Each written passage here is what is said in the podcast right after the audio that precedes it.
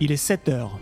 Monsieur TMDJC quitte son domicile de province pour animer une formation de 3 jours en région parisienne. En fait, la municipalité cherche depuis des années à sensibiliser le personnel de la médiathèque aux nouveaux défis du service public.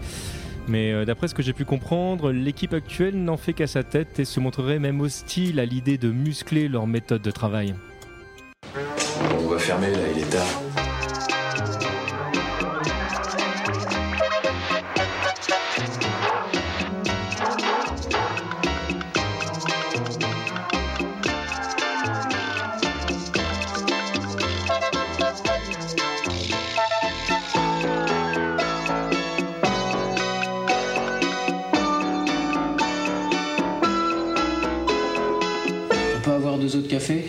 On va fermer là, il est tard. Allez Honneur à l'invité, on va dire, euh, vu que tu as choisi un truc qui devrait qui est tellement transgénérationnel, qui devrait pas trop te dépayser. Tu as décidé de nous parler de quoi donc, TMDJC Ah, Et- on va enfin te parler de Marc et Sophie. Eh bien, Et de tu Maggie sais- tu, tu sais, tu sais que j'ai hésité entre ces, euh, ces trois sujets. Bah oui, j'imagine. Euh, en fait, non.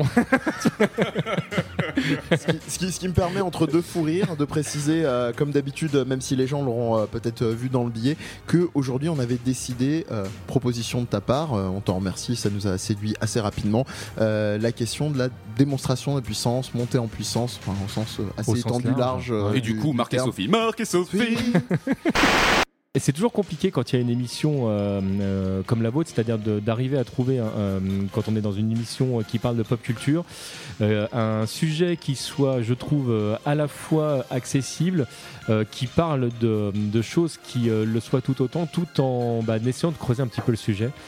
Est-ce que tu veux qu'on en parle? À défaut d'une montée en puissance, je vais parler d'une montée en température, Ouais. avec une euh, série diffusée sur euh, AMC de 2014 à 2017.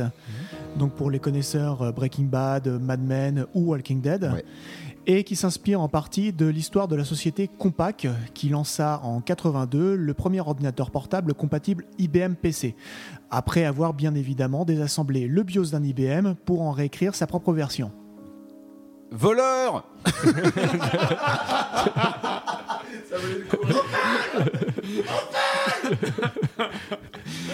À suivre. Et Miché Galabru, tout- Les, les tous les voilà. plus grands, tous les plus grands. Ah, je vois- je vois- j'aurais bien vu un Thanos incarné par Galabru. Mais euh, je, crois Parfait. que je, je crois que je m'égare. un peu. J'ai le grand du pouvoir. Cruchot Euh, Et euh, je, voilà, on, on part complètement en vrille, mais c'est pour. euh, je sais pas si c'est pour votre plus grand bonheur, mais c'est pour le nôtre en tout cas. Euh, tout ça sur 8 titres, plus ou moins longs. Hein. Tu as des titres qui dépassent les 16 minutes, un autre qui, fait moins de 3 minutes. C'est extrêmement variable et ça a une raison évidemment. Euh, pourquoi 16 minutes pour un, euh, un morceau sur un CD bah, C'est justement l'aspect progressif de la musique euh, d'Underworld qui amène cette notion de montée en puissance. On y arrive enfin. Donc c'est des couches rythmiques et des nappes de son qui s'accumulent lentement. Il y a un titre qui s'appelle Rolla qui est parfait pour illustrer ça, qui est une espèce de va-et-vient constant pendant 8 minutes. L'album est ultra inspiré, c'est puissant, euh, et puis euh, bah, il affirme définitivement la personnalité de Smith et Hyde. C'est un succès commercial assez ouf. Il est tard, là, on va fermer. On reste quand même. J'aime bien ici, moi.